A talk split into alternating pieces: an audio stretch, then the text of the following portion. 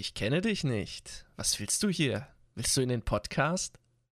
Ach, das hier ist der Podcast. Ich dachte schon, das wäre die rote Laterne. Hey, spare dir deine schlechten Sprüche, Kleiner.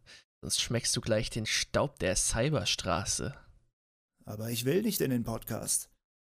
Weißt du, früher oder später will jeder mal in den Podcast. Also kannst du auch direkt bezahlen. Dann hast du's hinter dir. Ich sehe schon, ich muss dich wohl verprügeln, damit ich weiterkomme. Wir sprechen uns noch. Der Gothic und Piranha Bytes Podcast mit Jorgenson und Kurga. Ja, und damit hallo und herzlich willkommen. Schön, dass ihr wieder mit am Start seid zu einer neuen Ausgabe des Gothic und Piranha Bytes Podcasts. Wir sprechen uns noch mit äh, meinem hochverehrten und absolut hochgeschätzten Kollegen Korgenson. Hallo, ich bin Korgenson und wir begrüßen auch wieder den auch sehr hochgeschätzten Professor Dr. Gregorius Jurga. Dankeschön, Dankeschön. Vielen Dank, vielen Dank. Die Ehre ist ganz meinerseits. Und äh, wir freuen uns sehr, dass ihr heute auch diese Woche wieder eingeschaltet habt oder reinhört und unseren geistigen Ergüssen zum Thema Gothic und Piranha Bytes lauschen wollt. Sehr schön. Ja, ähm, kleine Info, wir äh, werden heute wieder hauptsächlich ältere Kommentare abarbeiten, die Jorgenson auf seiner Seite da äh, bekommen hat. Ja, bevor wir da aber jetzt gleich anfangen, äh, wollen wir erstmal nochmal äh, ein paar Umfragen. Also ich habe die Woche ein paar Umfragen gemacht, die letzten Tage, mhm. die auch ganz gut ankamen. Hat mich sehr gefreut. Äh, nochmal kurz durchgehen und da auch deine Meinung nochmal gerne hören dazu. Das würde mich sehr interessieren. Ja, ich habe auch immer abgestimmt. Sehr schön, sehr schön, freut mich. Äh, und ich habe äh, eine neue ja, Umfragenrubrik gestartet. Vor, vorher hatte ich ja immer so dieses, wen findet ihr sympathischer oder mhm. unsympathischer Ding gehabt. Jetzt habe ich mal angefangen mit diesem Ihr lebt in der Welt von Gothic-Ding und irgendwelche fiktiven Szenarien mal zusammengebastelt. Und die erste Umfrage war, ihr lebt in der Welt von Gothic, ihr werdet Magier. Welchen Zauber wählt ihr? Also quasi so eine Art Hauptzauber-Richtung. Mhm. Und da gab es zur Auswahl Eisblock, Feuerball und Blitzgeschoss. Was hast du gewählt? Feuerball, ganz klassisch. Ja. Das haben auch 55 Prozent äh, auch so gesehen. Ja. ja. Ich, ich weiß nicht, der Feuerball, der ist halt einfach, das ist das klassische Magier-Zauberwerk. Keine Ahnung. Ja. Hat Stil, ist einfach und äh, wärmt die Hände, wenn es im Winter kalt ist.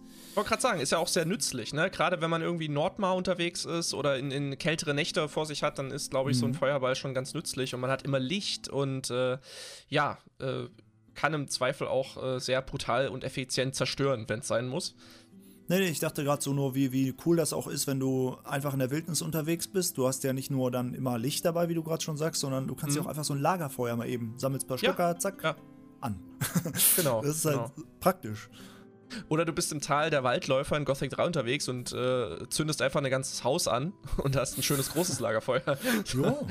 kann, kann man natürlich auch machen. Ja, ähm, 27% haben für den Eisblock gestimmt. Mhm. Ähm, ich glaube persönlich, ich hätte auch für den Eisblock eher gestimmt.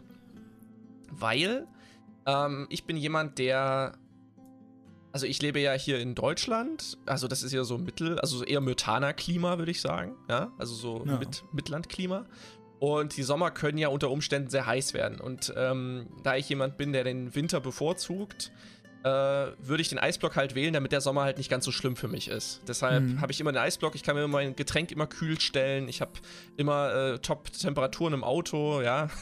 Und äh, wenn ich in, in, in den Kampf mal kommen sollte, dann kann ich es kann ich mich verteidigen, ich kann den Gegner einfrieren und entspannt weglaufen. Ja, also ich muss den Gegner nicht töten zwingend, was bei einem Feuerball ja wohl passieren würde, wenn der Gegner anfängt zu brennen. Ähm, mhm. Und da ich ja eher mehr äh, friedliebender bin, würde ich halt eher den Eisblock wählen. Und ähm, ja, damit könnte ich weniger Schaden anrichten wahrscheinlich. Also. Okay, es gibt ja sowas wie äh, Frostbrand, ne? Äh, und, ja, gut, und, ja, äh, die Körperteile ja. sterben ab, wenn, wenn schwarz, wenn gut. du erfrierst. Ne? Also. ja, da hast, du, hast du auch wieder recht, das stimmt schon. Ja, aber ich, ich bin, ich würde wahrscheinlich trotzdem eher den Eisblock wählen. Ja, und 18% haben äh, für das Blitzgeschoss gestimmt, also sowas wie Blitzschlag oder sowas. Ähm, ja, da gab es auch wieder sehr interessante Kommentare dazu, aber wenn ich jetzt darauf eingehen würde, das würde den Rahmen hier ein bisschen sprengen. Sprengt ähm, alles. Genau, deshalb würde ich sagen, gehen wir direkt zur nächsten Umfrage, die ich äh, gemacht hatte, die unmittelbar darauf kam. Und zwar, ihr lebt in der Welt von Gothic, ihr werdet bei der Miliz aufgenommen und der Kommandant legt euch folgende Waffen zur Auswahl vor. Wählt eine, wählt eure einhändige Nahkampfwaffe. Was hast du genommen? Also es gab Breitschwert, Streitkolben und einhändige Axt und Degen. Auch da bin ich wieder klassisch beim Breitschwert geblieben. Ja. Weil ich weiß nicht, ich finde, ein Schwert hat immer ein bisschen mehr Stil als ein Streitkolben oder eine Axt. Also einfach nur, weiß ich nicht. Wenn ich ein Schwert tragen kann, was cool ist, trage ich lieber das Schwert. Ist halt bei mir so. Da bin ich ein, der einfache Typ. Bin ich, bin ich auch ganz bei dir. Also hätte ich auch genommen. Es haben auch 68% das Breitschwert gewählt. Ähm, einfache Waffe, und ähm, ja, 10% haben sich, hätten sich für einen Streitkolben entschieden, 11% für eine einhändige Axt und 12% für einen Degen. Ähm, mhm. ich hatte neulich ein Video gefunden, das muss ich dir da mal schicken. Ähm, das ist von mhm. Kingdom Come Deliverance ein Video, das geht eine ganze Stunde, wo Kampftechniken von Schwertmeistern erklärt werden und äh, wie man die Waffen im Mittelalter wirklich verwendet hat, um effektiv zu kämpfen. Um, ähm, und warum man dann irgendwann angefangen hat, einen Streitkolben eher zu nutzen, um schwere Rüstungen zu durchbrechen und so weiter und so fort. Also sehr, sehr interessantes Video. Aber alles von Kingdom Come? Also, das ist, ein, das ist ein Video, das wurde von Kingdom Come produziert, aber ah. äh, die Leute, die da interviewt werden oder die da Sachen erklären, die sind nicht keine Mitarbeiter von dem Spiel. Achso, ich dachte gerade, das wäre Ingame alles. Nee, dann habe ich mich gewundert. Ja, okay. Nee, nee, äh, das, das sind so Schwertmeister, die, mit denen die halt zusammen das Kampfsystem halt auch teilweise fürs Spiel cool. entwickelt haben und so weiter. Also, das ist wirklich sehr interessant gemacht, kann ich dir empfehlen. Ja, ja ich, also. Ich, nee, ich wollte nur kurz sagen, ich kenne da so einen, so einen YouTuber, Scala Grimm falls du den mhm. kennst. Der, der macht auch immer über Mittelalter Thema, äh, mittelalterliche Thematiken und, und redet auch über, über Rüstungsbeschaffenheit, alles Mögliche. Wie, wie realistisch Schwertkampf aus be bestimmten Computerspielen ist und, und sowas alles, ne? Und mhm. äh, zeigt auch Schwerttechniken, ne? Zum Beispiel, da ich, bin ich mal drauf gestoßen, als ich wegen Mordhau, ne? Äh, habe ich dann die Mordhau, ähm, diese Griff-Variante ja. mir dann angeguckt, so dass du das Schwert ja verkehrt rumhältst, auch so Schildbrecher-Taktiken und so. Ziemlich cool, weil er das dann einfach so auch mal vormacht an so Dummies und so mit echten Waffen.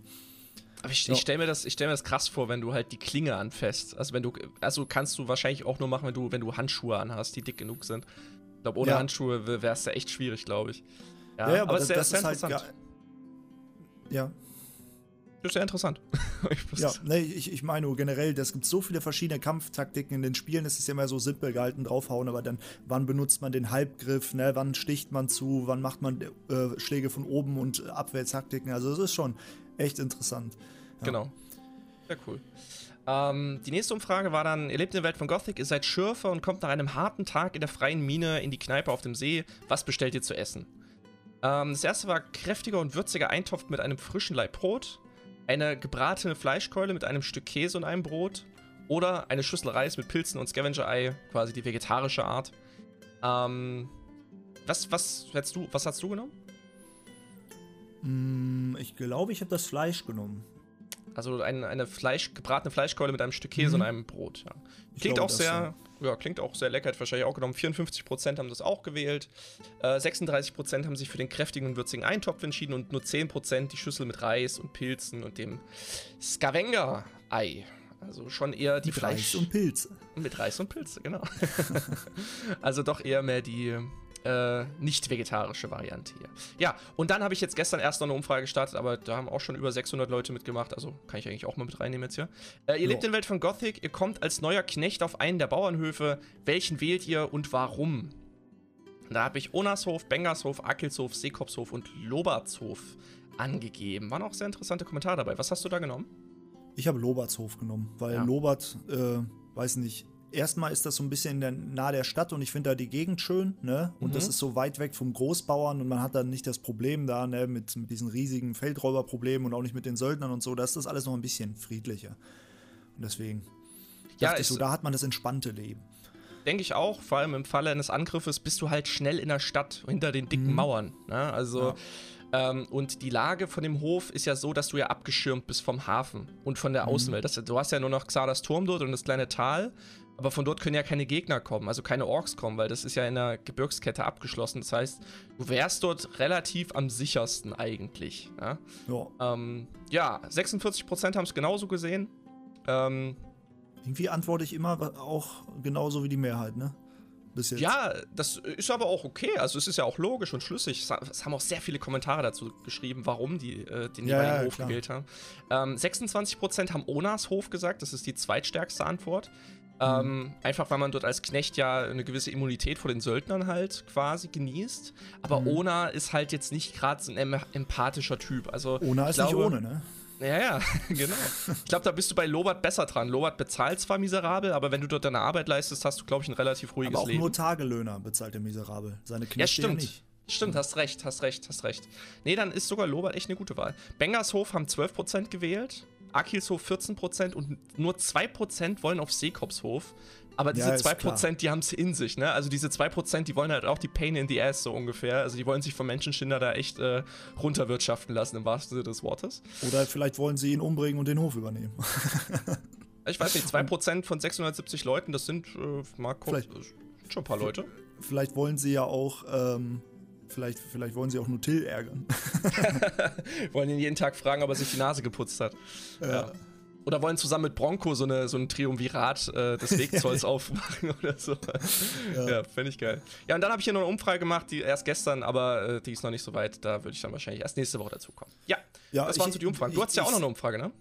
Ja, ich habe nur eine Umfrage gemacht. Äh, ich sehe schon, äh, du und Carines Pictures, ihr seid immer sehr fleißig mit euren Umfragen äh, und denkt euch da immer schöne Szenarien aus in Bezug auf die Gothic-Welt. Finde ich sehr cool, wie ihr das macht. Ich habe einfach nur mal gefragt, wie viele Male habt ihr Gothic schon durchgespielt? Und eigentlich mhm. war das nur auf Gothic 1 bezogen, aber die Leute haben querbeet alles geantwortet. Und deswegen, ich wollte, ich, ich hätte halt Gothic 1 schreiben sollen und nicht Gothic. Ne? Aber mhm, mhm. naja, auf jeden Fall äh, auch sehr interessant. Ich habe nämlich die Option gegeben, null Mal ein bis 10 Mal, 10 bis 5, äh, 25 Mal, 25 bis 50 Mal und über 50 Mal. ne? ja, ja. Und äh, 10, äh, also ein bis 10 Mal sind 55 Prozent, sind die meisten. Ne?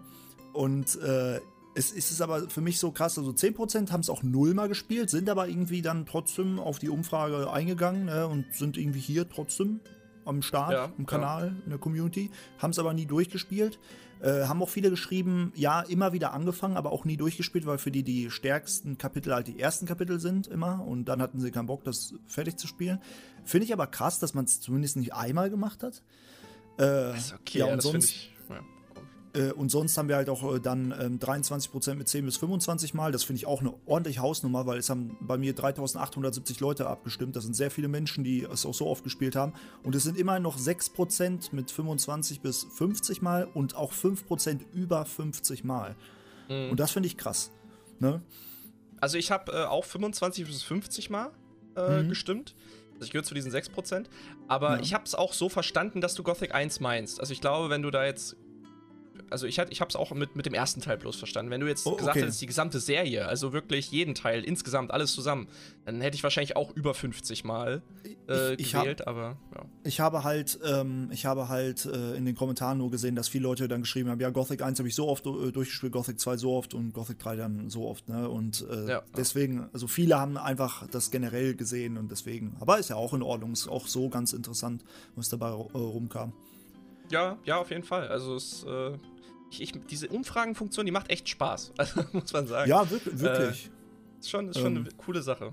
Gibt nicht ja. vieles Gutes, was YouTube so macht, aber das haben sie echt, äh, haben sie gut vor, gemacht. Ja. Vor allen Dingen, äh, vor einiger Zeit war das noch so, dass ich Umfragen oft nicht mitbekommen habe, aber mittlerweile werden die mir auch dann angezeigt, auch von euch, ne? Und dann mhm. kann ich da auch mitmachen, weil sonst habe ich es oft einfach nicht mitbekommen. Und äh, ja, doch, ja. die Leute kriegen es mit und, und äh, beteiligen sich gerne und schreiben halt auch viele interessante Kommentare. Aber wie gesagt, darauf können wir jetzt hier nicht eingehen, weil das ist einfach zu viel. Ja, wir haben jetzt aber schon wieder fast eine Viertelstunde. Durch. Wir haben jetzt schon wieder fast eine Viertelstunde. ja, ja, eben und haben noch keine Frage beantwortet. Also Richtig, ist, genau. Ja, ja äh, also dann würde ich sagen, schieß mal los. Ja, Portulak hat geschrieben, äh, wenn man einmal Portulak im Garten hat, wird man ihn sowieso nicht mehr los. Warum auch immer er das geschrieben hat, wahrscheinlich irgendeine Anspielung auf irgendwas, was wir jetzt nicht mehr wissen. Danke für die Antwort, ein toller Podcast. Ich hätte dann wieder eine kurze und andere Frage. Was ich an Gothic immer komisch fand, war der Name. Viele denken sich ja nicht viel dabei und es ist nicht ganz klar, warum das Spiel so heißt. Klar, ist man jetzt schon mit dem Namen aufgewachsen und ist zufrieden damit. Aber wie würdet ihr das Spiel nennen, wenn ihr die Entscheidung darüber hättet? Weil den Begriff Gothic liest oder hört man ja nie im Spiel, soweit ich weiß.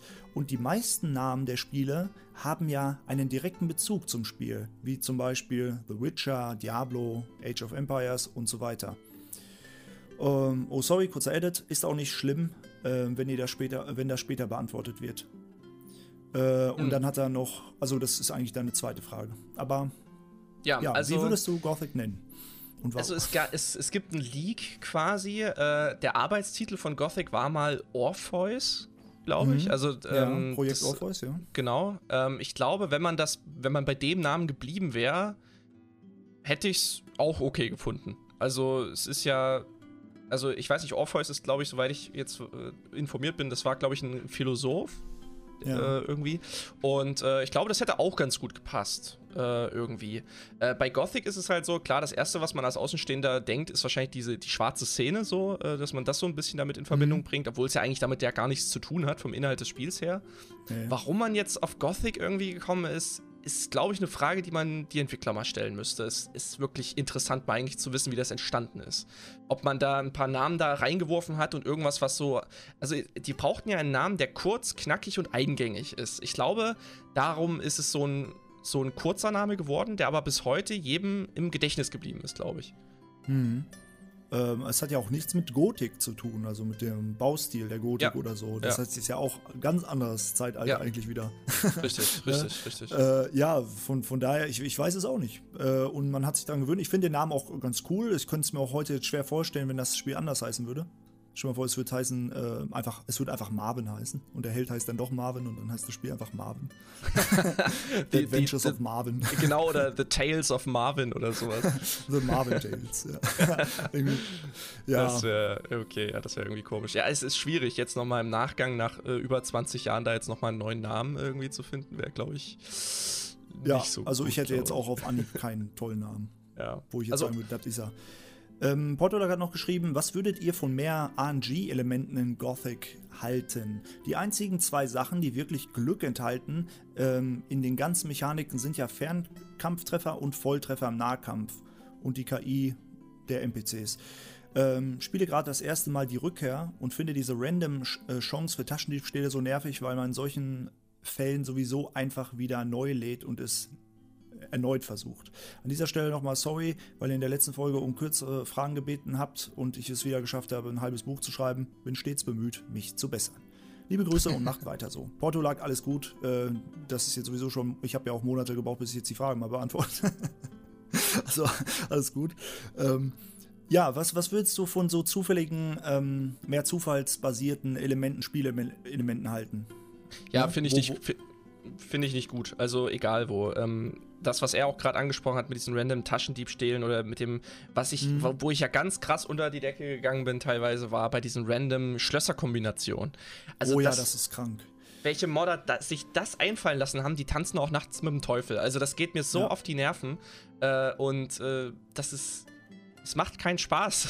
also nee, nee, ich, äh, irgendwie weiß also, ich nicht gerade wenn man wenig Geschicklichkeit hat, äh, ist das halt katastrophal. Und wenn du dann lange Truhenkombinationen hast, äh, die sich nach dem La äh, Laden ändern mit irgendwie, weiß nicht, 15 Kombinationen oder so bei Mods und dann sind die noch random, boah, ne. So also, frustrierend, also. Das, ja. Und, und irgendwelche anderen äh, Elemente irgendwie im Spiel, die random sind. Ich weiß nicht. Also, ich spiele ja gerade den Randomizer-Mod. Da ist es ja, da ist es, ist es ja vorprogrammiert, dass irgendwie die Klamotten und die, die Stimmen und die Waffen und der Loot, dass das alles random ist, ist völlig in Ordnung. Ähm, aber sonst, ich glaube, wenn das jetzt in einem richtigen Spieldurchlauf äh, drin wäre, fände ich das nicht so toll, glaube ich.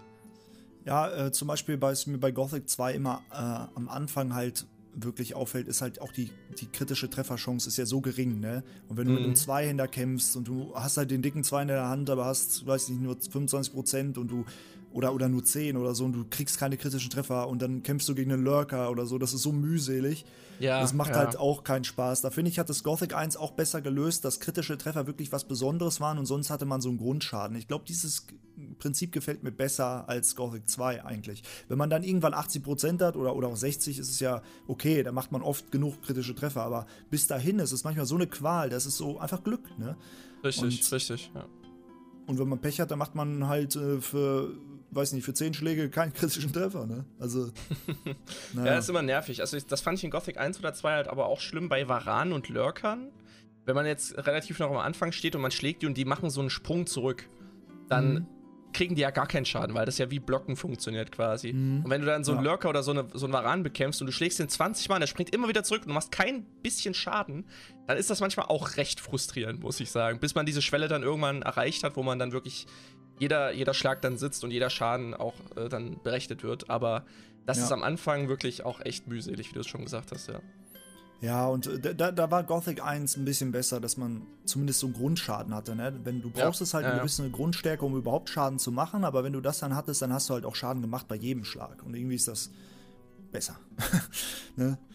Und kritische Treffer sind ja ganz selten, aber wenn du die dann machst, dann kloppen die richtig rein. Ja, vielen Dank für die Frage, Portolak. Grüße gehen zurück. Ähm, Amazing Burnt oder Bernd hat geschrieben Burnt. Mal, Mal, Mahlzeit, ihr zwei. Äh, mal wieder eine kümmerliche Vorstellung der Podcast. Ich hätte eine kleine Frage für den nächsten Cast. Wenn man in Gothic 2 Minental die alte in die alte Arena geht, findet man dort in der Ecke einen Ork mit einem Schaf. Was meint ihr, hatte der Ork mit dem Schaf vor? Passt auf euch auf, Bernd. Ja. Ja, also ich würde sagen, äh, wenn es ein Schafsmilchschaf ist, äh, dann äh, hat der Ork bestimmt vor, die ganze Angriffsarmee mit Schafsmilch zu versorgen und Schafskäse draus ja, zu machen, damit die das sich Das wäre das harmloseste. Ja. was er machen könnte. Das zweitharmloseste wäre wahrscheinlich, er könnte es essen. Das wäre das zweitharmloseste und das, was äh, wahrscheinlich ist und was die Anspielung darstellen soll, das äh, wissen wir doch alle. Er wollte mal äh, Spaß haben. Richtig, mit dem Schaf. Und hat so einen Ball mitgebracht und das Schaf springt nach diesem Ball und dann spielt das mit dem Gen Schaf. Genau, das ja. ist es. genau, richtig. Nächste Frage. ja, weg. Silent. In den Spielen wird oft davon geredet, dass Erzgestein sehr fest ist und sich kaum lösen lässt. Warum gibt es in der Gothic-Welt keine Spitzhacken aus magischem Erz? Obwohl Erzwaffen ja leichter, härter und stärker sein sollen und diese Spitzhacken die Erzproduktion immens steigern könnten. Gute Frage, finde ich. Hm, ja, ich glaube, das liegt eigentlich daran, dass man das Erz, das Erz ist ja knapp. Also wir wissen ja, dass das Erz jetzt nicht in rauen Mengen in Myrtana naja, äh, ist.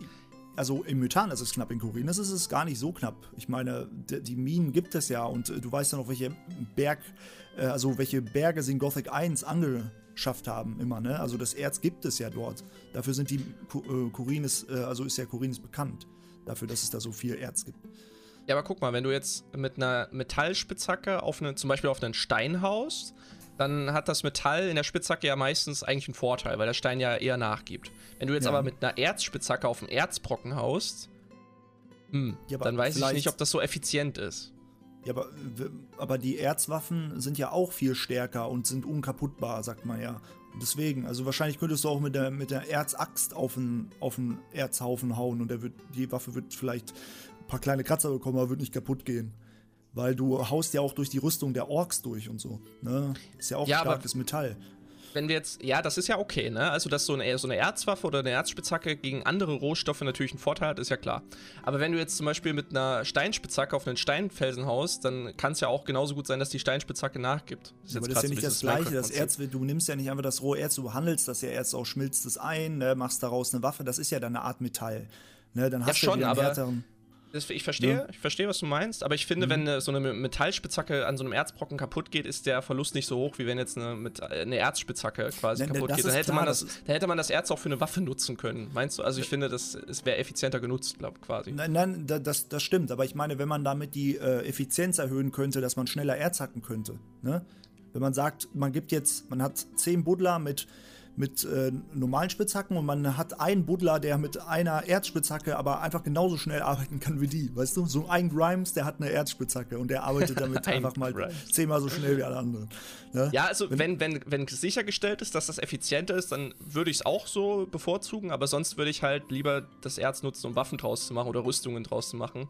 Ähm, wenn, vor allem, wenn ich im Krieg bin. Also dann ja, ja, will ich klar. das Erz nicht für Spitzhacken verschwenden, sondern dann nutze ich das einfach so. Ja, aber ja, meine, ja, schon muss man halt äh, abwägen, ob sich das lohnen würde. Ne? Dann genau, müsste das ja. irgendjemand mal testen. Richtig. Ja. Danke, Silent. Äh, Alex K. Eine Frage für den nächsten Podcast. Sorry, falls schon mal besprochen wurde, habe noch nicht alle Podcasts gehört. Erstens, kennt ihr das Banditenlager in der Nähe der Stelle, bei der man in Gothic 1 mit Diego den Fokus beim Troll findet? Dort ist auch ein Banditen-NPC namens. Ach so, mit Namen der heißt äh, Quentin. So, habt ihr Theorien, was es damit auf sich hatte? Also, es gibt ganz viele Mods, die das Räuberlager da irgendwie nochmal integrieren ins Spiel. Mhm. Und auch auf verschiedene Art und Weise. Was jetzt aber im Original geplant war, ist natürlich schwer zu erraten. Ich kann mir vorstellen, dass die quasi so es ist halt eine abtrünnige Räuberbande, die auf eigene Faust halt agiert und ich glaube, es war mal geplant, dass es da noch ein, zwei Quests gibt, die dort mhm. irgendwie hinführen oder so. Aber man hat es halt nicht geschafft, das rechtzeitig fertig zu machen und deshalb konnte kon man mit den Jäger oder mit den Räubern da nichts machen. Mhm. Äh, wenn vielleicht mehr Zeit da gewesen wäre oder mehr Budget, dann hätte man die vielleicht nochmal irgendwie mit ein paar Quests da reingebunden ins Spiel. Ja, wie du, wie du sagst, die Mods bauen das ja manchmal ein und bei der Definitive mhm. Edition, die ich auch gerade spiele, da gab es dann auch Dialoge und das Interessante war, die habe ich noch nie gehört, aber die waren original vertont. Also schien es da Cut-Content auch zu geben an Dialogen. Oh, äh, das, oh, das ist ja spannend. Das war auch dieser Klaus Bauer, ne, der Fletcher-Sprecher. Ja, ja. Der hat äh, da ähm, die Banditen vertont oder den Dialog da und dann ist man dem hinterhergelaufen, er hat es einem zu seinem Boss geführt. Aber wie gesagt, ich, ich kann jetzt, ich lege da meine Hand für nicht ins Feuer, dass das jetzt wirklich Cut-Content ist. Vielleicht ist es auch nur sehr gut zusammengeschnitten, aber ich meine, irgendjemand hat mir das geschrieben, hat nachgeguckt und das wäre Cut-Content, aber ne, ich weiß es nicht. Aber auch bei Gothic cool. 1 gibt es ja hier und da Cut-Content-Dialoge, die es ja, in den Spiel ja, geschafft haben. Ja. Genau, ja. Ja, aber sonst, äh, ja, eine sehr offizielle cool, also, Sache gibt es nicht. Äh, das wäre so, wär so eine Frage für Tom Putzki oder äh, Mike Hoge oder sowas, äh, aber ja, so, dann noch zweitens, habt ihr eine Idee, warum Lester bei der letzten Begegnung äh, mit ihm in Gothic 1 so komisch ist? Ich rede davon, wenn man nochmal zu ihm geht, nachdem man von Diego den Auftrag bekommen hat, ihm mitzuteilen, dass die vier sich am üblichen Ort treffen. Das ist total merkwürdig und sein Dialog macht gar keinen Sinn. Ähm, er wird auf einmal so fast wütend, sagt er.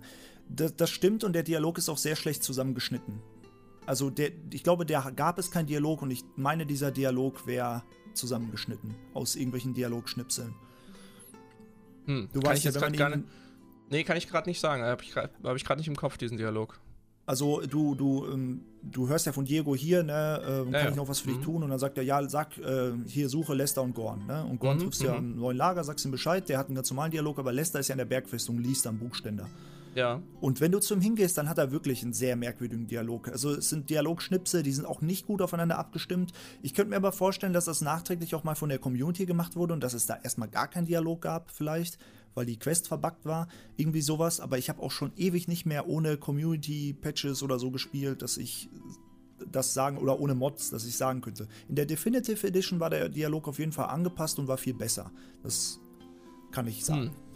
Ne? also ich glaube, dass, da werde ich wohl mal in Bälde irgendwann mal wieder einen Vanilla Gothic 1 Run machen. Wahrscheinlich mal gucken. Müsste ich also, eigentlich auch mal machen, ja. Äh, um ja am besten so, aber so ultra Vanilla, also ja. ohne Patches, einfach so 4 zu 3. Ja, genau, also 4 zu 3 mit schwarzen Rändern und so.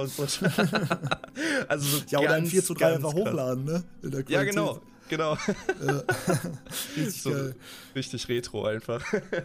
Ja, super Podcast, macht weiter so. Danke, Alex. Andy Braun hat geschrieben: Schaut ihr eigentlich Piranha Becken TV? Wie ist euer Eindruck von Jennys und Björns Ansichten auf die Spielebranche, beziehungsweise wie groß ist das Vertrauen, dass PB nochmal ein kreatives, wenn auch vielleicht nicht technisches Meisterwerk raushauen wird. Ähm, ja, schaust du Piranha Becken TV?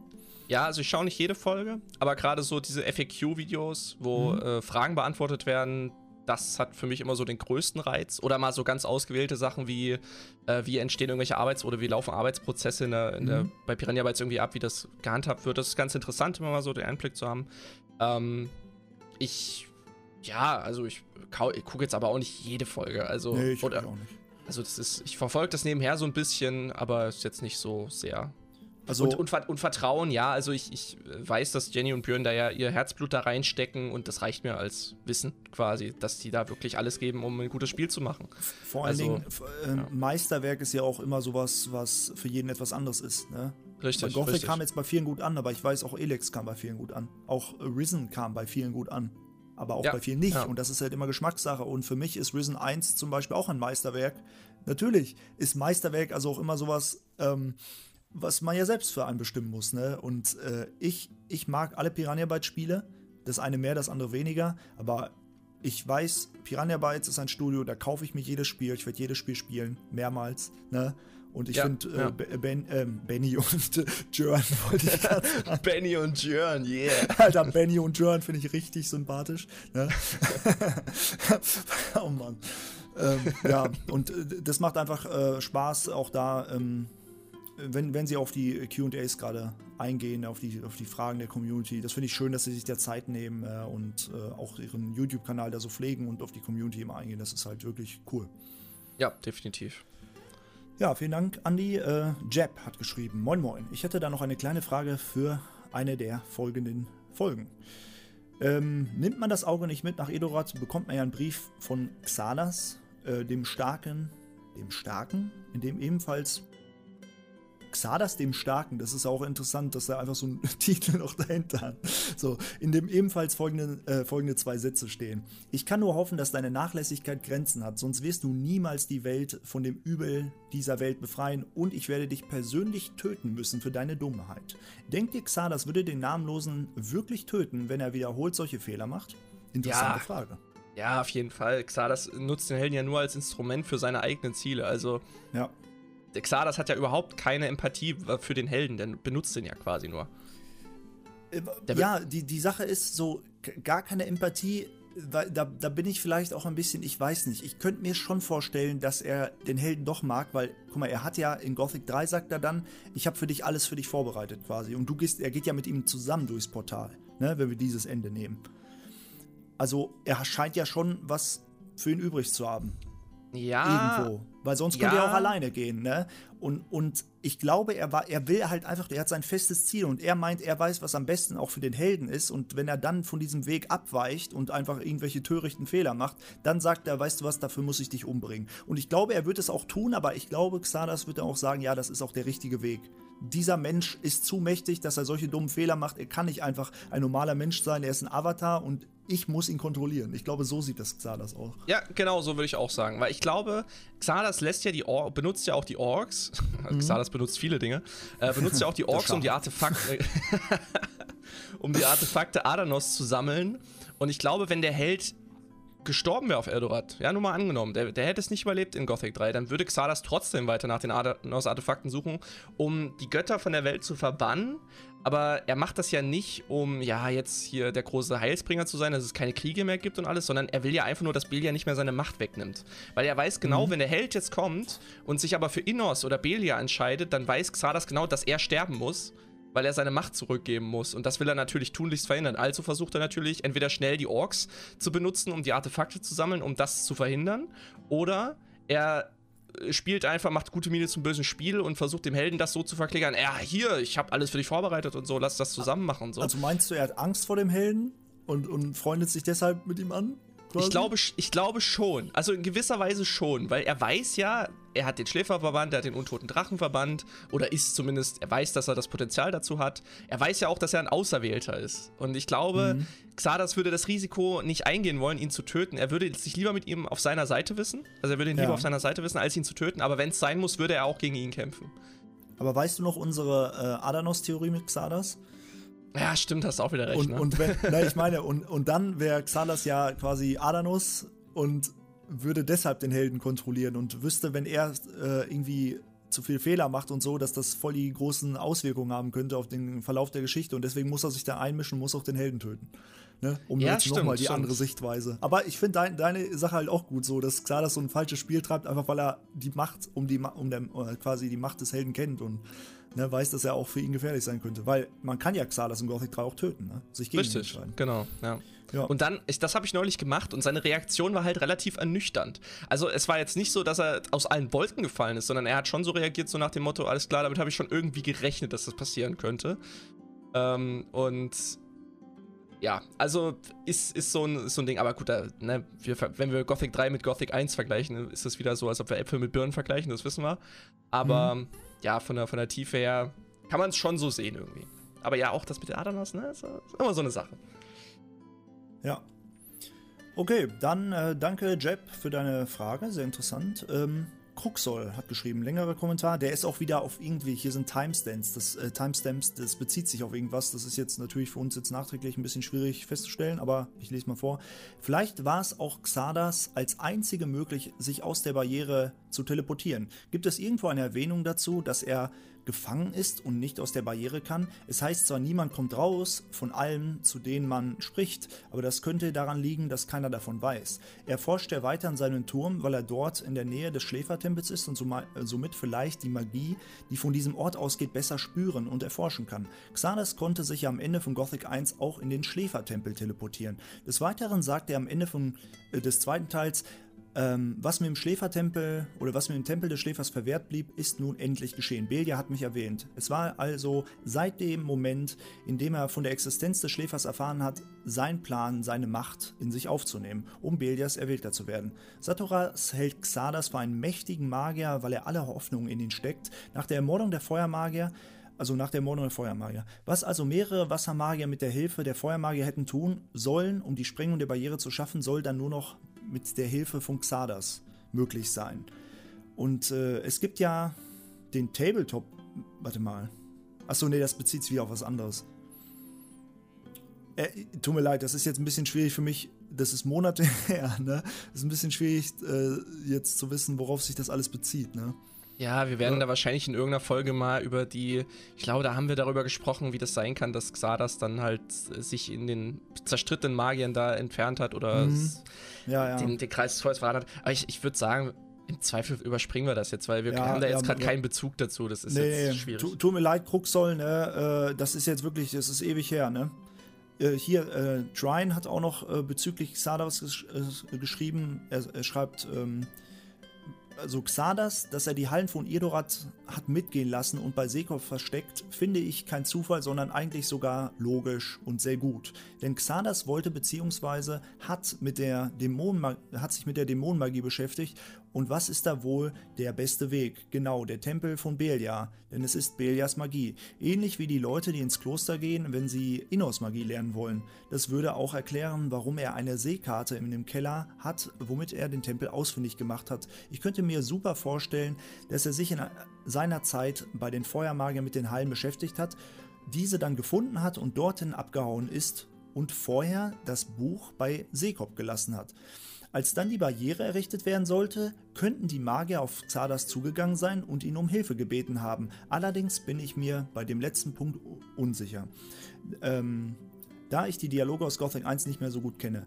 Ich weiß, sie sagen, er war mal der Höchste des Ordens und er hat sich nach Jahren in der Barriere von ihnen abgespaltet, aber ich glaube, sie sagen nicht, dass er sich vielleicht vorher schon mal mit, äh, von ihnen getrennt hat oder ob er es während der Barriere wirklich oder ob er wirklich während der Barriere noch Feuermagier war. Mich wundert vielmehr, woher die Suchenden wussten, dass das Buch bei Sekop ist. Ich glaube nicht, dass Sekop überall rum erzählt hat, dass er eine Kiste für einen Magier hütet. PS, tut mir leid, äh, bin ich manchmal zwei leer. Ja, okay, alles gut. So. Ja, was sagst du dazu? Also, ähm, kann das sein, dass Xardas vorher mal schon weg gewesen ist und dann also gerade in den Hallen von Irdorat, um die schwarzen Künste dort zu lernen. Also er war vielleicht sogar mm. da. Ne? Interessant. Und dann kam er wieder und die Magier haben ihn, vielleicht war er zum Schein noch Feuermagier, war der höchste des Ordens. Und dann, als die Barriere errichtet werden sollte, vielleicht hat er sogar den König mitberaten, hat ihn dazu verleitet, weil er, ne, vielleicht hat er ja auch. Mm schon vorher die Pläne. Vielleicht wusste er auch schon vorher vom Schläfer, weil den Ork-Tempel gab es ja auch schon vor der Erschaffung der Barriere. Vielleicht hat er darüber ja auch was in den Hallen von Irdorat erfahren. Wer weiß, ne? Wer weiß das schon? Mm, naja, ne? also das halte ich.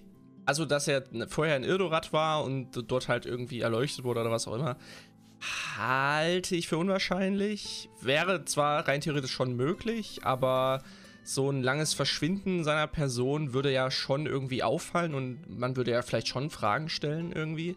Ähm, und ich glaube, es, also Xardas sagt ja im Gothic 1 auch, ähm, dass er ja erst innerhalb der Barriere herausgefunden hat, dass der Schläfer so ein böser Erzdämon ist. Also ich glaube nicht, dass er vorher schon über den Schläfer alles wusste. Also ich glaube, er hat auch erst innerhalb der Barriere von ihm erfahren, auch durch die, durch die Bruderschaft und alles. Und da hat er sich erst mit dem auseinandergesetzt und ist dann erst auf den Trichter gekommen, Sekunde, das ist ein Avatar Belias, den könnte ich seiner Macht mhm. berauben und die ihn mir selber aufnehmen. Ich glaube also, er wird sich zwar schon vorher irgendwie mit Dämonenmagie befasst haben, vielleicht auch einfach nur rein aus Interesse, mhm. ähm, weil er vielleicht eine offenere Ansicht oder eine offenere Anschauung hat als die anderen Feuermagier, die und er strickt. weil er Türme bauen wollte. Und, ja, und weil er Türme bauen wollte, genau.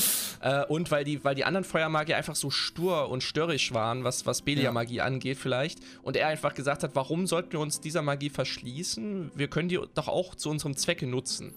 Und mhm. ähm, ich glaube, ja, irgendwie so. Was ich halt immer so komisch finde, ist halt in Gothic 1 noch bei Xalas, äh, der, der, sagt ja, wenn die anderen sich mit ihren lächerlichen Streitigkeiten nicht so lange aufgehalten hätten, dann wüssten sie jetzt auch das, was ich weiß. Ne? Genau, und genau. Er, er ist ja der Einzige, der den fünften Kreis kann und den sechsten. Ne? Mhm. Äh, weil äh, zum Beispiel, ich habe jetzt als Magier, spiele ich ja gerade bei Gothic 1 und da sind ja auch die ganzen Dialoge und da sagt Choristo selbst oder, oder äh, Saturas sagt, der vierte Kreis ist der höchste de, des Reiches. Ne? Das ist voll interessant, dass er das sagt. Weißt du, das ist die Magie des Reiches. Du weißt jetzt alles über Magie quasi. Und dann kommt Xardas und erzählt ja noch mehr. Ne? Also in Gothic 2 ist es dann ja wieder ein bisschen anders, aber Xardas scheint da mehr zu wissen und der sagt äh, quasi, die haben sich nicht gefragt, warum die Barriere solche riesigen Ausmaße gemacht und nur er hat dann halt sich mit den schwarzen Künsten befasst und hat da die Antwort irgendwie gesucht. Aber das ist halt alles nicht so ganz stimmig mit Gothic 2 und hin und her und das ist halt immer schwierig dazu irgendwas zu sagen. Man müsste eigentlich wirklich mal alle Dialoge raussuchen, die irgendwas damit zu tun haben und dann gucken. Ja? Aber das wäre auch wieder voll der große Aufwand. Ne? Mhm. Und das, äh, das ich glaube, das wäre auch nicht cool, weil unterm Strich, wir wollen ja unsere, unsere Theorien da jetzt hier immer hin und her schmeißen und äh, ja, da wäre es auch gar nicht so gut, wenn wir alles wissen würden. Jetzt ein bisschen öde. Nee. Aber, Aber äh, ähm, immer interessant, wenn Leute sowas, zum Beispiel, das ist auch äh, für mich jetzt interessant gewesen. Ich höre zum ersten Mal Xadas, dass der das Buch gefunden hat. Er hatte die Seekarte, vielleicht war er wirklich schon mal in den Hallen von Irdorat. Das fand ich sehr interessant, der Gedanke. Ja, ja abwegig wäre es tatsächlich nicht, das stimmt schon. Ja. Ähm, aber und auch das, dass du mir jetzt gerade gesagt hast, dass der vierte Kreis der höchste des Reiches ist, das, mhm. an diesen Dialog kann ich mich zum Beispiel auch nicht erinnern, das ist auch sehr interessant gerade. Und mhm. ähm, ja, ich hatte dann in dem, in dem Bezug habe ich jetzt kurz drüber nachgedacht, aber gibt es nicht Runen, die von äh, Kronos verkauft werden, die auch Kreis 5 oder höher sind? Ähm, also äh, ich kann es jetzt gerade schlecht sagen, weil ich ja die Definitive Edition spiele. Da muss man sich Ruhen selbst machen, da gibt es keine Ruhen zu kaufen. Aber ah. ich glaube nicht, ich glaube, man konnte halt immer nur bei Xalas die Kreis 5 Ruhen kaufen und auch äh, das ja nur lernen bei ihm. Ne? Okay, okay. Und mhm. Kreis 6 ist ja sowieso dann nochmal die ganz heftigen Sachen, die Armee der Finsternis und, und Urizil-Rune und, ne? Ja, ja, okay. Ja, ja gut, äh, vielen Dank, äh, Trine. Ähm, Klimpertod. Ähm, also er sagt erstmal Danke, dass wir irgendwann mal seinen Kommentar aufgegriffen haben. Ja, gerne. Und eine direkte Frage habe ich dann zwar nicht, aber pitcht doch mal einen, eine, einen, achso, eine, eine neuen Zauber, eine Rune für Gothic. Ist bestimmt spannend, was ihr euch Kreatives ausdenkt. Also einfach einen neuen Zauber ausdenken. Maus oh Gott, Alter. einen ganz neuen. Mm, also. Ja, ja, okay, ich hätte was. Was, was, was würdest du nehmen? Ich meine nur, äh, viel, davon ist man auch geschädigt, weil zum Beispiel äh, ähm, gerade Dirty Swamp als Beispiel hat so viele coole Zauber eingefügt, ja. so neue Zauber.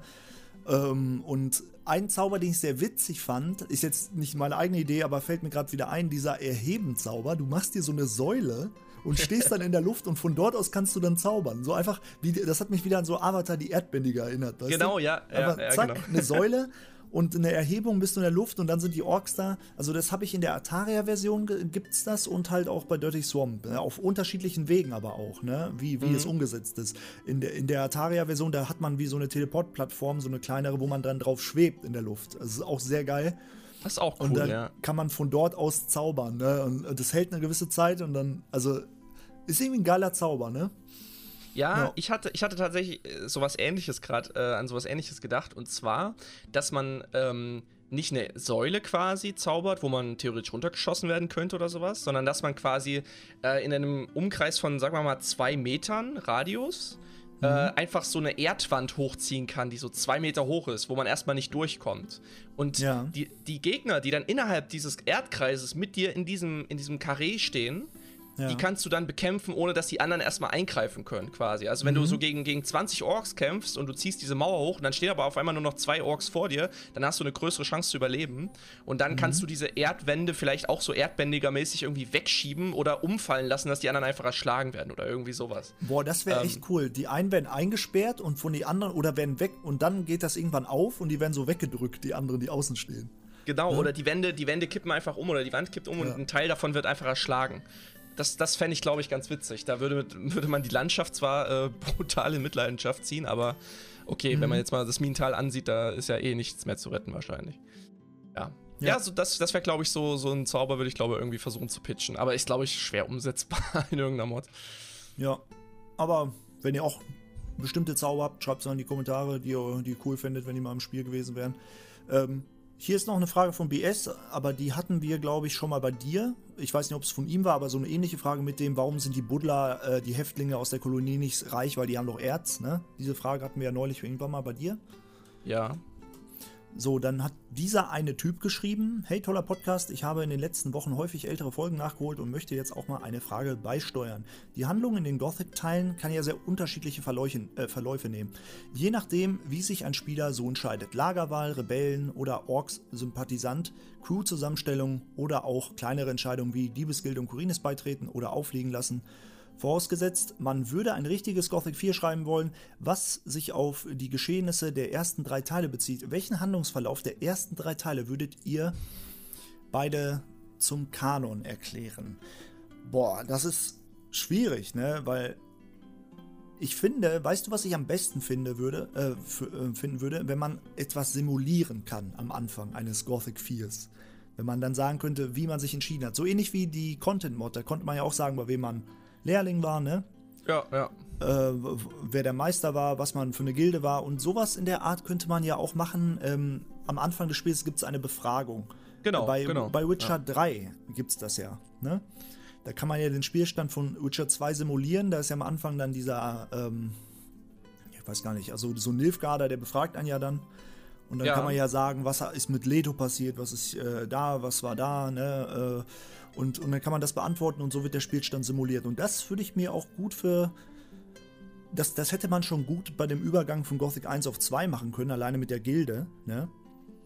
Weil ja, stimmt. Zum Beispiel, wenn, wenn du, wenn Xalas dich da gerade rausholt mhm. und, und, du, und er fragt dich dann so, was kannst du dich noch erinnern? In welchem mhm, Lager genau. warst oder irgendwie sowas. Ja, ja. Mhm. Und in Gothic 3 dann auch wieder am Anfang. Dann, äh, weiß nicht, hat man vielleicht weiß nicht, vielleicht war man, hat man ja irgendeine, ich weiß, wie man das erklären könnte. Also ich finde, Gothic 3 hätte am besten mit einem Schiffbruch auch starten sollen, weil dann wären alle an Land gespült und dann wäre der Held ein bisschen verwirrt gewesen, hat den Diego gesagt, woran kannst du dich noch erinnern? Er hat einen dicken Stein am Kopf bekommen. Na, oder, oder ähm, der, der Held kommt äh, ins Dorf der Orks und die Orks nehmen die erstmal gefangen in so einer Art so, Prolog-Sequenz und, ja. und, der, und der Ork-Oberst befragt den halt, wo kommt ihr her, was macht ihr ja, hier? das wäre noch geiler. Äh, und, dann, und dann befreien die sich halt aus diesen Fängen und töten dann alle Orks und dann. Das, das wäre noch viel geiler, also dann, wenn man direkt als Gefangener da startet und dann wird man irgendwo anders hingescheppert in so ein Sklavenlager und dann bricht man da aus unterwegs auf so einen Konvoi. Genau, und da, und da kann man irgendwie noch wählen, ob man mit Gorn geht und sich freikämpft oder man geht mit, mit Diego und macht das so, so Dieb, also so Thief-mäßig, Assassin-mäßig so ein bisschen. Ah, da gibt's schon, gibt's schon ein paar coole, paar coole Sachen. Wir sind also irgendwie gerade von der Frage abgekommen. THQ, wenn du, wenn du hier gerade zuhörst, ne, dann bitte du. mich und Kurve als Quest-Designer. Ne? Ich spreche dich persönlich an THQ, dich als juristische Person. ja, genau. THQ und ist einfach so wie der Hybrid einfach, so ein Ding, was alles kontrolliert einfach. Äh, ja, und bitte, ne, wenn ihr noch Quest-Designer sucht, dann mich und Cora bitte anschreiben. Wir machen das sogar kostenlos. Kosten, ja aber mit Vergütung wäre auch gut. ja, natürlich. Nee, aber was, ja. was war die Frage nochmal? Achso, was, Frage, was Kanon wäre. Ähm, der Handlungsverlauf. Ja, äh, ja. Äh, hat sich jetzt auf Gothic 4, welchen Handlungsverlauf würden wir halt so der Geschehnisse, also klar, da würde man, aber wir würden schon verschiedene Sachen sagen. Ich glaube, du würdest eher den Weg des Magiers gehen zum Beispiel. Ne? Oder? Achso, ich, da, ich dachte, wir reden ja öfter, jetzt. Du spielst gerne den Magier und ich bin eher so der Kriegertyp, Paladin ja, vielleicht. Ja, schon, aber ich dachte jetzt halt eher, ähm, du meinst halt von den Enden her. Also, wenn wir jetzt Gothic 3, welches Ende von Gothic 3 würden wir zum Kanon nehmen? Unabhängig davon, ja, da, welche da, Aber er meinte so. ja von allen drei Gothic-Teilen. Also, und er sagt ja selber auch so Sachen, Diebesgilde verraten oder nicht und diese ganzen Sachen. Also, da würde ich wirklich sagen, wenn man immer einen Fragebogen hätte, der ja, sich so durchzieht, ja. ähm, das wäre schon super. Das wäre schon gut, ja. Oder dass man zumindest seinen Spielstand importieren könnte, falls es möglich ist. Ich glaube, das war von Witcher 1 auf Witcher 2 so, aber ich bin mir jetzt nicht 100% ja, sicher. Von Witcher glaube, 2 auf Witcher 3 war das auch möglich. Äh, ja. Weil dann gab es zum Beispiel, da gab es ja in Witcher 2 so eine Quest mit einem Tattoo, wo man sich so ein Tattoo hat machen lassen. Ja, genau, genau, Und das, das hat man in Witcher gemacht, 3 ja. auch. Richtig, genau, ja, das fand ich mega geil. Dieses, dieses äh, Tattoo, was, was man sich da im Suff da stechen kann, da in diesem Bordell im Flotsam, ja, stimmt. Ja, das nee, war aber, cool. Aber äh, gerade diese, diese Fragerunde, ne, also auch, äh, am Anfang bei Xardas auch schon Gothic 2, das wäre echt cool, ne? Ja, auf jeden weil Fall. Man, weil was mir wieder aufgefallen ist, jetzt wo ich als Magier spiele, du schwörst ja so ein Eid, ne? Den, ja. den Eid des Feuers. Und das machst du ja endgültig eigentlich vor Innos. Ja. Du bezeugst und das. Und wenn du, dann kannst du ja nicht sagen, ja, in Gothic 2, ich hab's jetzt vergessen, sorry. So, eigentlich hast du den Eid ja immer noch geschworen. Ja, richtig. Und, und wenn du den Eid erweiterst mit dem Eid des Wassers, dann. Genau, äh, genau das gleiche, ja ist genau das gleiche so. Und das finde ich halt voll schade, wenn du halt quasi äh, als Wassermagier dann gespielt hast, dann oder als Magier gespielt hast, dass du dann in Gothic 2, wenn du die Wassermagier wieder triffst, dass die dich an ja. deinen Eid erinnern und dann kriegst du vielleicht eine Wasserrobe. Aber das, das funktioniert halt, cool. halt, aber das funktioniert halt nur, wenn du halt deinen Spielstand importierst oder am Anfang mhm. gesagt hast, dass du als Magier gespielt hast. So, sonst würdest du den Dialog zum Beispiel nicht kriegen oder so. Und das, das wäre halt wirklich geil, wenn Saturas dann sagen müsste, du hast uns betrogen, aber du warst einer von uns und deswegen bist du ein Ordensbruder und ist dann sauer auf dich. ja, das, das, er muss dich aufnehmen. das wäre so geil, wenn man. Also ich glaube, da hat man echt super krasses Potenzial. Ja. Ja, ja auf jeden Fall coole Frage. Ähm, dieser eine Typ. so heißt der Kommentarschreiber. Geiler Name. Ähm, ja, Mr. Blue Sky. Besser spät als nie. Wie immer ein sehr guter Podcast. Danke für die Runde. Ich wollte euch meine Gedanken zum Schwierigkeitsgrad erlassen. Für mich hat das nicht nur was mit Schwer, Mittel, Leicht Einstellungen zu tun. Im Gegenteil. Ähm, was ich an Gothic übertrieben geil finde, ist am Beispiel ähm, des Golem-Buches. Da steht, ähm, dass da, achso, dass da nicht steht, einen Eisgolem besiegt man mit Feuerzaubern, sondern eben sowas wie ein Feuermagier hatte damit keine Probleme. Also man bekommt Lösungen nicht einfach so vorgesetzt, wie äh, in Spielen heutzutage leider es üblich ist. In Gothic muss man noch ein bisschen selbst um die Ecke denken und das macht für mich ähm, es zu einem so überragend guten Spiel was den Schwierigkeitsgrad mhm. angeht. Ja, äh, da gehe ich mit. Also Gothic erklärt viel im Spiel selbst und nicht ganz offensichtlich. Auch die NPCs erklären ja immer viel. Ne? Man ja. kann ja auch NPCs fragen, wo finde ich den anderen NPC? Also heutzutage wird es einfach eine Mini-Karte, Questmarker, ein X, dann läufst du dahin. Aber in Gothic hast du halt NPC XY ansprechen können, sagst, wo ist Horus? Und dann hat er gesagt, wenn du hier am Marktplatz weitergehst, dann da rechts und ne, so zum Beispiel. Ne? Genau, ja. Und ähm, das, das finde ich auch cool, dass das alles so im Spiel erklärt wird. Also, ähm, ähm, ja, das, das ist vor allem halt. Ähm ich glaube, das hängt halt auch erstens mit Zeit so ein bisschen zusammen und mit Herzblut. Ich glaube, wenn man, mhm. weil das gerade dieses Beispiel mit diesem Golem-Rätsel, ich glaube, da hat mhm. sich einer halt wirklich einen halben Tag oder mehr, vielleicht sogar Zeit genommen, diesen Text zu schreiben und sich da ein Konstrukt auszudenken und wie, wie kann man das am sinnvollsten umsetzen und da eine Lore quasi drumrum zu bauen um diese Quest. Ich ja. glaube aber, dass das heutzutage einfach ein bisschen untergeht mit, durch andere Sachen man, oder durch Zeitdruck oder so. Ich würde aber mich freuen, wenn gerade das Remake da auch so ein bisschen auf die Casual-Spieler pfeift und sagt, nee, wir machen das jetzt so, wie es in Gothic 1 war. Also keine Questmarker und so, sondern das würde mich echt freuen. Aber ich, wenn die schon die äh, Option hätten, dass man, sag ich mal, Gothic einstellt und dann hat man das alles nicht, ne? Das ja, wird ja auch ja, schon ja. gehen. Und dann hätte der, der einen Questmarker will und Diego fett aufploppen sehen will, auf seiner Minimap oben, wenn es sie gibt. Aber ich würde mich erfreuen, wenn es genau im Remake auch nur unten eine Lebensanzeige gibt und sonst nichts. also. Ja, richtig. Das, das würde also, mich freuen. Ja. ja. Naja. Vielen Dank, Mr. Blue Sky. Äh, Sebastian Koch hat geschrieben: Moin, äh, Jorgenson. Das ist vielleicht eine Frage für den Podcast. Ich hatte letztens ein englischsprachiges Video über Elex gesehen und da wurde die Aufnahme, äh, nee, die Annahme aufgestellt, dass PB, dass PB ein Studio sei, welches Trilogien liebt und das auch bei seinen Reihen so macht. Ich meine, klar, augenscheinlich haben sie zwei abgeschlossene Trilogien, aber meiner Meinung nach wirkt das für mich jetzt nicht unbedingt geplant bzw. beabsichtigt. Die Gothic-Reihe wurde ja beendet aufgrund eines schlechten Teils und folgenden Rechtsstreit. Und bei Risen ist die Geschichte ja auch nicht zu Ende erzählt. Ähm, dann kam einfach Elex ins Spiel. Vielleicht liege ich auch völlig falsch, aber ähm, aber auch hatte nie den Gedanken, dass PB so auf Trilogien steht. Da frage ich mich, ob PB im Ausland auch weitere Eigenschaften zugesprochen werden, ähm, die es im deutschen Raum nicht hat. Wenn ich ehrlich bin, ich, ich weiß nicht, wie Piranha Bytes im englischsprachigen Raum oder so angesehen wird. Ich, keine Ahnung.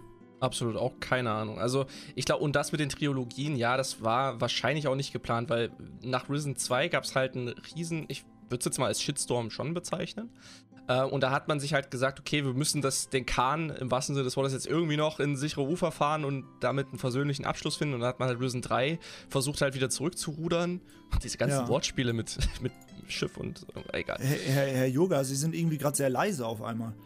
Ja, bin, ich, bin ich das? Oh, sorry, ja, das äh, kann durchaus sein. Sekunde.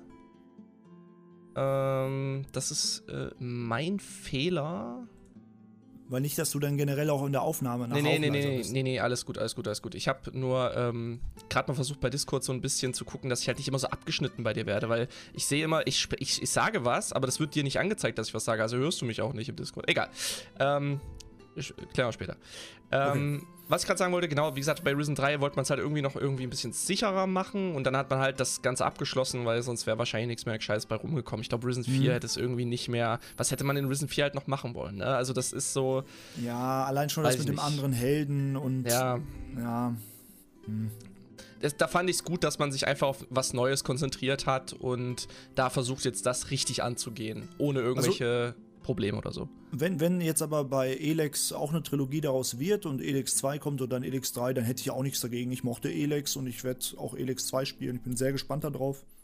Ja, also wenn es passt, äh, bin ich auch dafür. Ja. Ich wollte bald auch vielleicht mal dann wieder äh, Elex 1 anfangen. Weil ich dachte so, wer weiß, wann das rauskommt, ne? Das, äh, also Elex 2, vielleicht kriegen wir bald dann irgendwann mal doch Nachrichten und dann denke ich so, wäre es vielleicht nicht schlecht, so seine ähm, sein Wissen nochmal aufzufrischen beim ersten Teil. Ne? Ja, also ich bin mir relativ sicher, dass wir dieses Jahr ein Announcement kriegen. Hm. Also Was, ich wette, wissen wir ja noch nicht, aber genau. die Wahrscheinlichkeiten liegen ja hoch, dass es Elix 2 ist. Ja, oder? richtig, richtig. Ja. Aber ich bin mir sicher, wir werden dieses Jahr erfahren, wann ein neues Spiel rauskommen wird. Und ich, ich gehe jetzt mal von nächstem Jahr aus. Also ich, ich gehe davon ja. aus, dass wir nächstes Jahr ein neues Piranha Bytes Spiel bekommen. Weil ähm, es sollte ja schon letztes Jahr angekündigt werden und dieses Jahr rauskommen. Das hat sich durch die ganze Corona-Pandemie natürlich ein bisschen gezogen. Aber ich glaube, mhm. Ähm, nächstes Jahr werden wir, zumindest zum Ende Quartal 4 oder so, werden wir ein neues Spiel bekommen, glaube ich. Ja. Okay, dann, ja, danke Sebastian. Äh, boah, der nächste Name, ich weiß gar nicht, wie man den ausspricht. Yagiyu Yubei. Weiß nicht. Sorry, wenn ich es falsch ausgesprochen habe. ja, ähm, okay. Ja, äh, so, der Überfall unter der Brücke ergibt für mich aufmachungstechnisch keinen Sinn. Wenn er und seine Gehilfen überfallen wurden, wieso liegt da schon ein Skelett anstelle eines kürzlich getöteten? Das ist auf Erol, ne? Wie lange ja, wartet ja. Erol denn da bitte neben der Brücke? Jetzt könnte man ja sagen, die Maulets haben seinen Gehilfen gefressen und Erol schaut da ruhig 10 Meter daneben zu. ja, äh, ist ja, wirklich gut, was, merkwürdig. Was soll Erol machen? Ich meine, der hat einen verstauchten Fuß oder ein verstauchtes Bein, irgendwie kannst du nicht wegbewegen. Kurga, wenn, wenn du da von einem Moloid gefressen wirst dann, und ich einen verstauchten Knöchel habe, dann würde ich mit einem Bein da hinspringen und versuchen, den Moloid wegzuboxen. Das sage ich dir aber. Voll, okay, das weiß ich sehr zu schätzen. Vielen Dank. Nein, ähm, Yoga! Ey, vielleicht passiert uns das ja noch in unserem Roleplay, wenn wir dann zusammen irgendeiner Händlergilde noch beitreten nebenher und wir wollen irgendeinen Escort machen und dann. Äh, ja. Escort ja, hi! Ich meine Eskorte begleiten. Ja, ja. Ich weiß schon, wie du das meintest. Ja, ja genau. Wieder. Wenn du meinen Yoga auch magst, dann zahlst du dafür eine Stunde deiner Zeit. Oh, nee, yeah. aber ähm, also was, was war die Frage? ja. Nein, also nur warum, warum äh, Erol also, zuguckt, ja. wie seine Kumpels äh, ne, da ja, ja, Gehilfen gefressen wurden. Weil er sagt ja, er war mit seinen Gehilfen unterwegs, dann kamen die Banditen runtergesprungen, ne? Von die Banditen müssen ja auch irgendwie wieder hochgelaufen sein. Ne? Und der hat sich dann in die Flucht geschlagen, seine Kumpels lagen da, halb tot, dann hat er sich auf die Bank gesetzt, konnte denen nicht helfen und dann hat er zugesehen, wie Molreds seine toten Kumpels essen, obwohl Aber die Taverne 10 Meter weiter ist. Aber was ist denn, wenn der gar nicht mehr so gut sehen kann und kurzsichtig ist und das gar nicht das gesehen hat? Sein. Er hat nur also gehört, die Schreie, das ist dann, er ist aber auch taub, auch noch. Ach, nicht, nicht, mal, nicht mal das. Nee, nein, nein, nein, nein. Ich meine, wenn die überfallen worden sind von Banditen, ne, die springen auf den Kahn, stechen vielleicht seinen Gehilfen direkt ab, der ist direkt tot, weißt du so, und der Errol haut da noch ein paar Schläge raus, kann sich wehren und in, kommt da irgendwie weg und die Banditen wollen sich lieber an der Ware zu schaffen machen. Und ja. dann kommen halt später die Mall, also die Banditen schleichen sich dann nachts an, an Akils Hof vorbei, wieder hoch ja, die können sich da ja gut vorbeisneaken, ist ja mhm. relativ Sichtschutz, relativer Sichtschutz. Und ähm, Erol hat sich dann zu dieser Bank gerettet da und kann aber nicht sehen, dass seine Leichen von Gehilfen da jetzt von Molrets abgenagt werden. Ja. Aber das, das ist so meine Theorie nicht, dazu. Das hört man ja nicht. Wenn, nee, wenn die, die sind, äh, also ja, die, irgendwas wie Molrets, die immer laut grunzen, da irgendwo was fressen, das hört man ja nicht. Ja, aber er sieht es erstens nicht und die, die Gehilfen sind ja schon tot, die schreien ja nicht. Ja, ja, aber äh, man hört es doch trotzdem. Und er müsste doch auch sowas sagen wie, hallo, äh, Gehilfen, seid ihr noch da? Und dann, wenn der keine Antwort kommt, dann, ne? Ich glaube schon, dass die tot sind. Ich glaube, der weiß schon, dass die tot sind. Also ich glaube, der sagt es doch auch sogar, oder? Ja, aber die, das Krasse ist ja, sie sind ja einfach Skelette schon. Wie lange sitzt er denn da schon? Weil ich meine auch, klar, die Moles könnten die bis zum Knochen abgelutscht haben, die, aber weißt du, das ist alles ein bisschen merkwürdig. Das sind, das Wenn da einfach Leichen liegen würden, so Zombieartige, die da so halb ver, vermodert sind, dann wäre es logischer gewesen. Ja, fände ich auch besser. Also da gibt es auch ja. noch ein paar andere Szenen, wo ich mir das auch so gedacht habe schon. Ja, ja. Das, das stimmt. Ja, dann äh, glaube ich, machen wir einen Cut. Also ich habe noch einige Fragen offen, ne? Ja. Ähm, aber da, also wir, wir haben heute gut was abgearbeitet schon. Gut, gut. Ne? Und äh, ich würde sagen, da machen wir noch zum Abschluss jetzt äh, Geralds äh, kurzes äh, Roleplay. Diese ja, Woche hat er geschrieben, nur ein kurzes Roleplay, weil der Gerald halt gerade sehr beschäftigt ist. Gerald, gar kein Problem. Wir wissen es sehr zu schätzen, dass du dir da die Mühe machst. So, Jorgenson und Koga so, begeben sich also für eine letzte Nacht in Geldern okay. zurück zur Diebesgilde. Nachdem ihr die Leiter heruntergestiegen seid, empfängt euch eine düstere Stimmung. Kurga fragt einen der Diebe, was los ist. Dieser antwortet, na, ihr habt doch sicher von dem Attentat heute Morgen mitbekommen. Und natürlich müssten die Orks deshalb die Wachen verdoppeln und wochenlange Planung für den Coup, der heute steigen sollte, ist hin. Da die Diebe sehr schlecht gelaunt sind, begeben sich die beiden wieder zu ihren Nachtlagern. Am nächsten Morgen äh, begeben sich wieder in die Taverne, wo sie erneut von Laris finanziertes Frühstück vorfinden. Danach be. ich finde es witzig, ich glaube, Gerald wirklich in Zeit, weil jeder Satz ist mit begeben. Danach begeben sie sich zum nördlichen Stadttor. Ähm, ja, welchen Weg nach Silden wollt ihr einschlagen? Ich habe, ich wollte eigentlich gerade fragen, hier kann ich das jetzt vorlesen, aber du hast es nicht gehört, weil es nicht durchgekommen ist bei Discord anscheinend. Ach so, hätte ich nee. das jetzt, das hätte ich das hab jetzt ich vorgelesen, nicht, aber. Habe ich, hab ich nicht gehört, sorry. Ja, ja, weil, weil Discord hat das abgeschnitten. Da war kein grüner Ring um mein Profilbild. Also du hast das nicht also gehört, da, was ich gesagt habe. Da musst du dann nachher gucken. Ja, ja, ich muss das, äh, ich muss das Aufnahme, mal einstellen. Wenn du das übereinander legst. ja, ja, das, das, ne? das kriege ich, krieg ich schon irgendwie hin. Ähm, okay. PS, Inventar kann ich leider nicht angeben, da das Dokument mit dem RP darin leider nicht mehr öffnen kann. Ja, das hat er unter der Woche geschrieben, dass er da irgendwie ein paar Probleme hat. Mhm. Ähm, aber gut. Ja, welchen Weg wollen wir einschlagen? Ich weiß nicht, was denkst du denn? Oh, also es gibt ja einmal ähm, den Weg durch den Wald, ne? Hintenrum mhm. bei der Wolfsmine und den offiziellen Weg quasi am Steingolem vorbei, an der anderen Mine mit den Minecrawlern. Ach, äh, ich glaube, wir machen einfach einen schönen Wandergang über, äh, über den normalen Pfad, oder? Du willst oder echt willst du... gegen den Steingolem kämpfen? Ja, vielleicht ist er da ja gar nicht. Wir sind doch viel später. Vielleicht kam der Held ja schon da vorbei und hat ihn schon umgehauen. Lass doch mal gucken. Boah, okay, ist aber ein größeres Risiko. Da würde ich aber mit, mit hoher Aufmerksamkeit da lang gehen und ja, sobald er da zu sehen ist. Ja, ja, also wenn der ist jetzt nicht unbedingt schnell. Wenn wir den da sehen sollten, dann bin ich schwer dafür, dass wir durch den Wald eher gehen, weil ich kämpfe lieber Koga, gegen zwei, drei Wölfe als gegen einen ich, Ich muss, ich muss nur schneller laufen als du.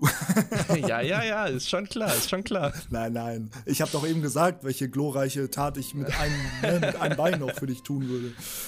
Ja, ich würde recht, auch, recht. Ich würde dich auch gegen den Steingolem verteidigen. Aber so, lauf, Kurga, ich halte ihn auf und dann so ein Schlag tot.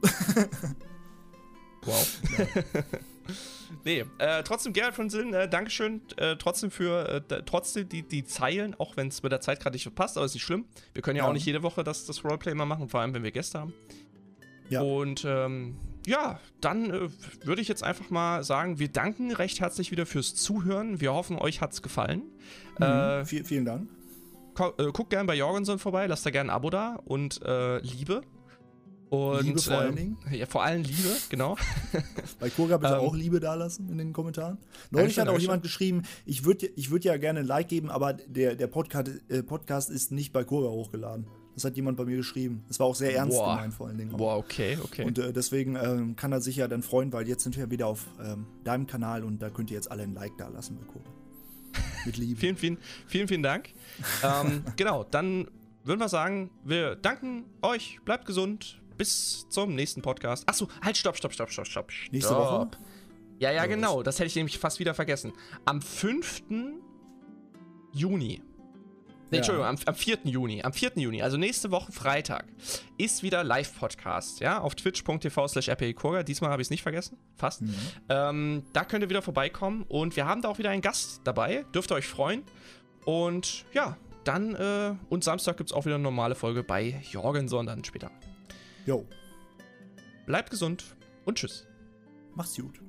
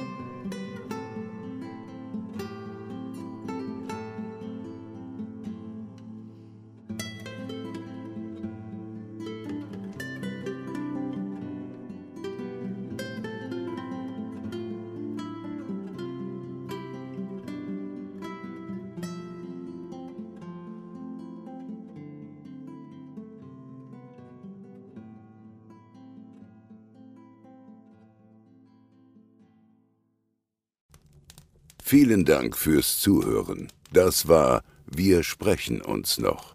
Alle Folgen des Podcasts findet ihr auf Spotify und den YouTube-Kanälen von Jorgenson und Kurga. Und jetzt lasst gefälligst ein Like und ein Abo da. Ihr wollt doch nicht, dass ich den Zorn Belias auf euch heraufbeschwöre.